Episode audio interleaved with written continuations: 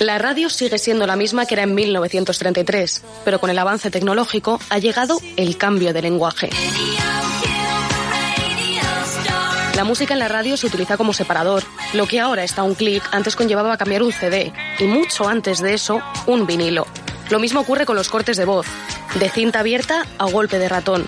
En el 33 no existía ni siquiera el magnetófono. Hoy todo está digitalizado, algo que en este medio es de gran ayuda. Digital es una palabra vieja, entró en el diccionario en 1852, aunque se refería a una planta. Siglo y medio después, con los ordenadores e Internet, se adaptó el significado.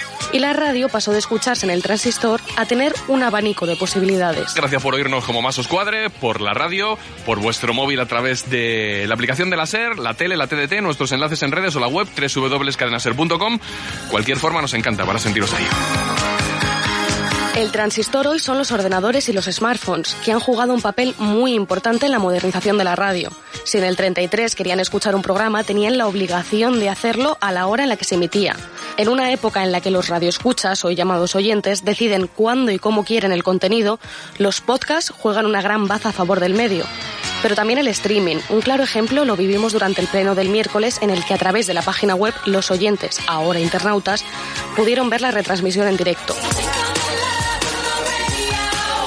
En el 33 ver la radio era inimaginable. La radio se escuchaba. Pero hoy la televisión se lee, el periódico se escucha y la radio se ve.